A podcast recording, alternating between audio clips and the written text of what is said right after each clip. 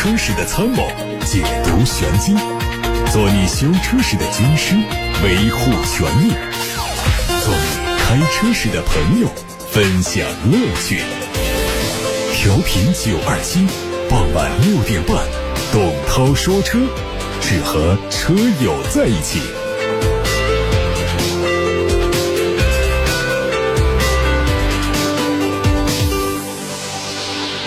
各位好，我是董涛，欢迎听我直播。关于选车用车的话题，现在可以发到直播间。关注一下今天的汽车资讯。中国电动汽车充电基础设施促进联盟刚刚发布了数据，九月份我国公共充电桩同比增长百分之五十，比八月份增加了十九万台。截止到九月，联盟内成员单位总共上报公共充电桩两百四十六万台，其中直流充电桩一百零六万台，交流充电桩一百四十万台。从去年十月到今年九月，月均新增公共充电桩六点九万台。此外，公共充电基础设施建设区域比较集中，全国充电电量集中在广东、江苏、浙江、四川、河北、上海、福建、山东、陕西、河南等省份。九月全国充电总电量约三十一点八亿度，较上月减少了零点八亿度，同比增长了百分之四十五，环比减少了百分之二点五。中国电动汽车充电基础设施促进联盟副秘书长表示，今年前三个季度，国内充电基础设施增量为两百四十三万台，其中公共充电桩增量六十六万台，随车配件私人充电桩的增量为一百七十七万台，同比上升了百分之二十八。特斯拉官宣。第两千万块四六八零电芯已经正式下线。今年六月十七号，特斯拉迎来第一千万块四六八零电芯下线，从一千万块到第两千万块。只用了不到四个月时间，平均产能达到了每天八点五五万块。据了解，一千万块的四六八零电池电芯可以满足约一点二万辆 Model Y 车型的生产。特斯拉曾经表示，相较于二幺七零电池，四六八零的单体能量提高五倍，能量密度每公斤有三百三十瓦时，续航里程增加百分之十六，同时还可以降低成本。保时捷在中国也卖不动了。保时捷发布的最新销量数据显示，二零二三年前三个季度的全球销量二十四万辆，同比增长百分之十。其中中国市场交付总量六点零七万辆，虽然还是保时捷全球最大单一市场，但却是全球唯一下滑的市场，同比下滑了百分之十二。今年上半年，保时捷在中国市场总共交付了四点三八万辆新车，同比增长百分之八。也就是说，第三季度保时捷在中国市场的销量只有一点六九万辆。如果第四个季度销量不能出现大涨，那么保时捷最大单一市场可能会易主。具体车型方面，Macan 是保时捷在全球范围最受欢迎的车型，同比增长百分之十五，有六万八千多辆的销量。卡宴罕见的出现下滑，前三个季度累计销量六点四五万辆，同比下滑百分之三。经典车型九幺幺交付了三点八八万辆，同比增长百分之二十七。帕美交了两点六八万辆，同比增长百分之五。七幺八交付量一点六五万，同比增长百分之十八。值得注意的是，保时捷的 Taycan 销量增长明显，同同比增长了百分之十一。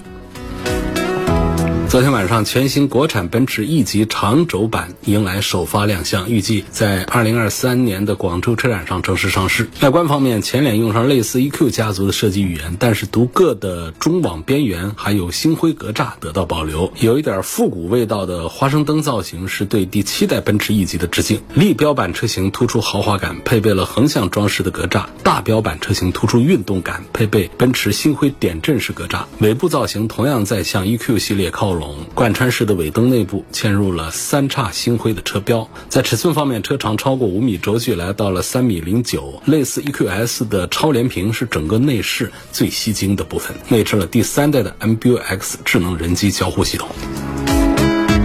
上周五，第二十三届武汉国际汽车展览会在武汉国际博览中心开幕，猛士917震撼亮相 A 一号馆幺零三展台。今年的汽车市场掀起了电动越野狂潮，而作为中国电动越野的第一车，猛士917以它鲜明的外形设计、强悍的全地形越野能力圈粉无数。这届武汉车展上，配合 VR 线上汽车试驾体验，吸引了很多媒体用户来上车试车选车。猛士把越野场景下的交叉轴、炮弹坑、陡坡路。搬进车展，让参观者们在虚拟和现实交融的 VR 世界体验一把越野的激情。在本届武汉车展之前的十月十二号，蒙氏汽车科技公司智慧园区迎来大批媒体入园体验。媒体们通过现场亲历和深度走访，感受工业园区的蓬勃发展，目睹工厂生产的精彩环节，深入了解智能越野架构的前沿核心技术、创新生产工艺，并且在越野体验公园试乘试驾，验证蒙氏917强悍的动力性能和全地形的越野能力。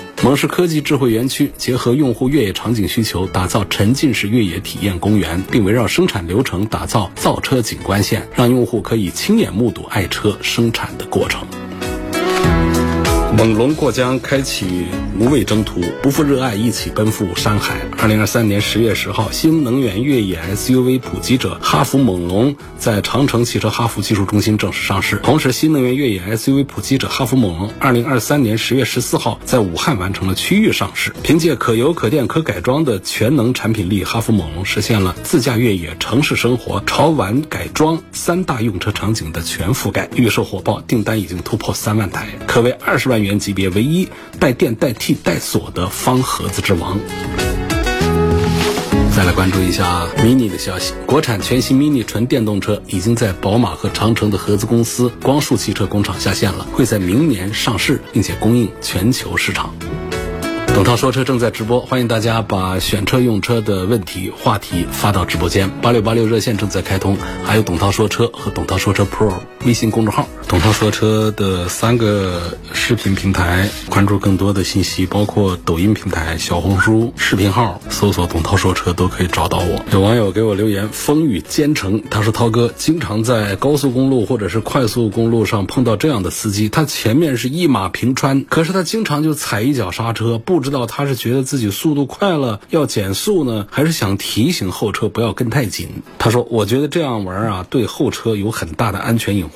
第二辆车。”在不知情的情况下，如果是新手，也会跟着刹车，并且力度更大，很容易造成第三、第四辆车连环追尾。如果你觉得速度快了可以松油门啊，不必要踩刹车嘛。不会用油门和档位开车的司机，不是老司机，也不是好司机。这个留言说的，我觉得句句在理啊，没有过分的。确实，我们在驾校学车的时候啊，还是分师傅，有的呢教的过细一点，有的呢应试教学。很多司机上路之后啊，都得靠别人教他，靠社会教他。靠车祸来教他怎么开车。你说在路上有的是使坏，比方说前面出现了一些不礼貌的言行啊，然后在前面害一下后车，这种那肯定是更是不应当的，那叫明知故犯，妨碍公共安全。这种有一些他自己是不知道，他觉得要减一下速，或者他要试一下刹车，你这可不能在车流量大的这个路面上做这个事儿啊！你得在绝对保证安全的情况下，你说我自己带一脚刹车，这是我的一个权利。但你要妨碍了别人的行驶，带来了公共危险，那你这就是要承担责任的了。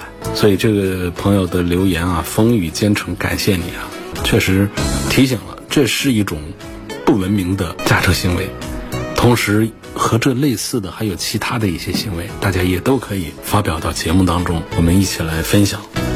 下面有个网友朱志鹏，他留言说：“涛哥，湖北的威马汽车正式破产了，所谓的很多百万、千万粉丝的车评人都为他站过台，你如何看待这个问题？你是让我看待威马破产问题，还是看待大号车评人站台问题啊？首先，关于破产，前几年呢，其实没有这样的观念。”那这两年，尤其是去年下半年到今年，车圈有一个很响亮的一个论断，一个声音，就是说，未来的三五年，新能源车圈或者说整个车圈车企啊，死一半。我们不要斤斤计较，说到时候没死一半，那怎么算？是不是这个话说的不严谨？百分之六十那就算不严谨，百分之四十就算不严谨吗？这是一个大概意思，就是形容会有很多倒闭的，因为。这涉及到我们第一是品牌过多，第二呢，我们很多车企啊，它从一开始就不是在认真搞车。第三，有很多车呢，它确实是有点糊弄老百姓，糊弄大家不懂车。从这个资本市场的角度呢，搂一把钱就走的，有这样的一些情况。再加上有一些确实是安心造车，但是它技术能力不行，经济实力也不行的，可能也会在激烈的竞争当中被淘汰下来。所以综合以上的原因呢，未来三五年会有一些车企倒闭，这肯定大家都认可这个观点。那么威马它。它是第一波新能源造车的车企，同时它也是第一波倒闭的车企之一。不是它是第一名啊，是第一波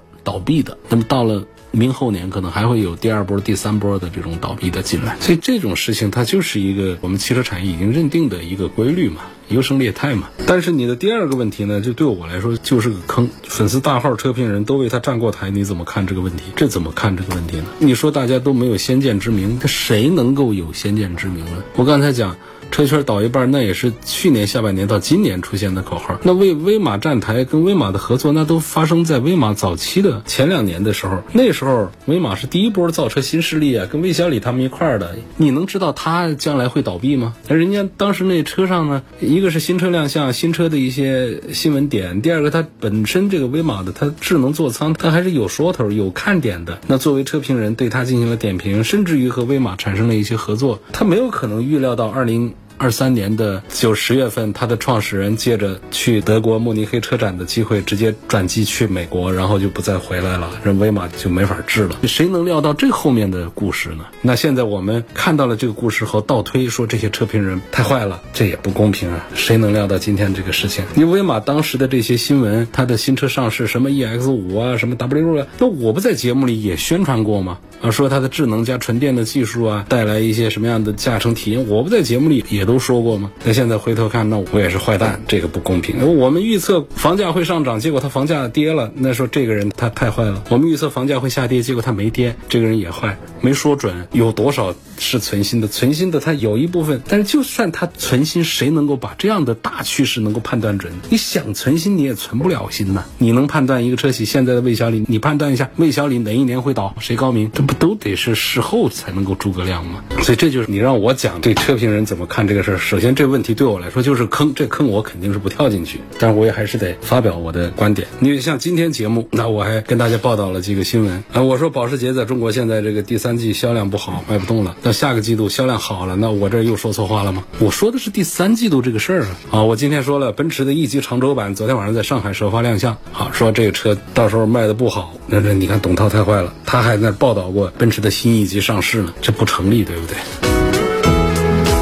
是正在直播的董涛说车，欢迎大家参与节目，通过董涛说车的微信公众号，通过董涛说车 Pro 微信公众号，把你的观点。发表到直播间，把你的问题提到直播间。同时呢，董涛说车还在抖音上啊、视频号上啊、小红书上这三大平台都在经常更新短视频。目前阶段呢，主要还是知识内容方面的分享，常跟大家讲一些选车方面的常识啊，用车方面一些常识。感兴趣的话呢，可以过去关注一下抖音、小红书视频号都有董涛说车的专栏。有位姓顾的网友问：沃尔沃 x C 九零值得买吗？如果买的话呢，买它哪个版本的？叉 C 九零其实是在中大型的豪华 SUV 当中是一个独特的存在，它的细节是经得起推敲的。大家熟知的是它的环保性能和安全性能这两方面确实是做的非常棒。就是这个车里面进去的话呢，它这个空气啊，这各个方面明显的跟其他的车呢，它会感觉有不一样。你比方说像我们很多车上它的隔音降噪的材料就是沥青阻尼垫片，包括在一些一线的豪华。品牌的大型车上都这么干的，他们用的呢，像沃尔沃 x C 九零上，它就会用到那种水溶性的那种阻尼材料。那么这个车里面，它基本上就是闻不到那种可挥发的有机物的这种味道，空气质量是非常好。然后在安全配置方面不用讲，呃，基本上从低配到高配都做的非常的全面。然后整车的用料啊，这些细节方面呢，都还是很棒的。弱一点的就是什么呢？这车呢，它整个在机械性能方面呢，不是它的重点，不管是讲动力啊，还是行驶啊，这各方面的。因为竞争对手们，它其实更加注重底盘的一些性能啊，动力的一些表现呐。但在这个车上，因为这跟它的产地啊，跟它的品牌的调性啊，都是有一些关系的。就是用这个车的人，他其实是。比较佛系、比较低调的，它仍然是很高端的一个用车的体验。但是呢，它没有锋芒，它特别内敛。所以，如果说我们对于一台车的这个追求啊，说这车我要求它内容比较好，外表很低调，然后呢，那些技术啊各方面也不是我特别追求的。这车要安全、要低调，我觉得沃尔沃 x C90 就是应该考虑的一个产品了。它。满足你的用车需求，然后不显山不漏水，你自己呢可以得到空气质量安全，整车的这个配置上的这安全的一个用车的体验，它就是这样的一个车。它不可能说是很大的销量，因为这样的一个汽车价值观实际上非主流。我们绝大多数人买一个豪华品牌的中大型 SUV，愿意花个大几十万的话，那其实大家还是希望大家觉得我这个车比较值钱啊，我这个车在外观设计上呢要有气场，比较怎样怎样的，大多数还是要有这个需求的。但是在沃尔沃 x C 九零的身上，它不给你这些诉求，它给你的是什么？就是你坐到车里头去之后啊，你感觉到这车还挺不错的，仅此而已。所以它的这个价格呢，定的也确实是不贵。因此从性价比啊，从推荐购买的角度的话呢，我还是赞成的。至于说买它的什么配置，从高到低，动力配置一样，安全配置几乎一样，就是有一些舒适性的配置上的一些差异啊，还有什么空气悬挂这方面的差异。本身它的价差呢也没有拉得特别开，不像其他的一些，当然它其实很找有什么竞品啊。就是如果到这个尺寸呢，五米左右的大 SUV，常见的，比方说有个。七八十万起，上面再顶到一个两倍的一个价格，到个一百五六十万这样的一个高配和低配之间的差异，它没有。沃尔沃 x C 九零它也是很佛系、很素的一个配置上的一个设计，就是从低配到高配价差就是十来万块钱。这当中呢，就有一些什么空气悬挂呀，什么后排的遮阳帘啊，什么转向灯的辅助啊等等啊，就这几样配置给你怼一下，就把这个价差给拉开就行了。所以我们买这车呢，其实就是在配置的选择上呢，也还是很简单。你买。买它的最低配和最高配，基本的这个感受享受其实都是差不多的，然后价格差异也不大，所以你预算上按照现在优惠完了之后的价格的话呢，都集中在五十万这么一个水平的话，我觉得，当然它到顶配高配上那还是得过六十万。我觉得买它的中高配，把它的配置尽量的做全一点，那就是可以了。我常常我过去推荐其他的车型都是往这个最低配上讲，因为。它低配卖七十万，高配卖一百五十万。我花七十万买一个，这捡多大便宜啊？就是我开出去，我不告诉你，怎么知道它是一百五十万还是七十万？所以在这个心态下，呃，买低配就很显性价比。它这个就十来万的价差，从高到低，把一些配置给你拉开一点差距，价格上那个本身差距不大，那咱们就尽量的买个高配呗。要说后排遮阳帘，谁说不需要呢？空气悬挂。当然，这确实是用途不太大啊，还到爱坏。那是顶配上到六十几万的车上才有的，底下的这些配置的常见的一些配置，我觉得该选的还是给把它选上啊。因此赞成买它的中高配吧。有个网友跟我发过来一个消息，他说不知道你有没有回答这个问题？哦，这是昨天就提的吗？他说上周五的时候啊，订了一台极客零零一。今天极客公司更新了优惠政策，可以享受更优惠的政策，差价有七千元。请问怎么处理比较好？实在是非常不能接受啊！只是早两天订车，连车都还没提呢，就基本上损失了七千块。很同情这位朋友啊，买车有风险，订车需谨慎。这事儿只能宽慰一下你了，真没办法。很常见，按合同办事儿就这么地。你说为了公平啊，我们可以设计出缓冲期、缓冲的时间区间，但是它总会有缓冲带之外的订单，它永远无法真正做到公平。让每一个人都不经受降价的冲击和影响。同样的，他也没有办法在涨价的时候，当然确实是降价比涨价多啊，他也没有办法在涨价的时候让前面买车的人把钱补起来，而让后面买贵的车的人心态更平衡。像你二十万昨天可以买到，今天就二十一万了，那么今天的这个车主是不是就特别的痛恨？为什么昨天没有来买呢？那是不是可以要求昨天的把一万块钱给补起来？我今天的。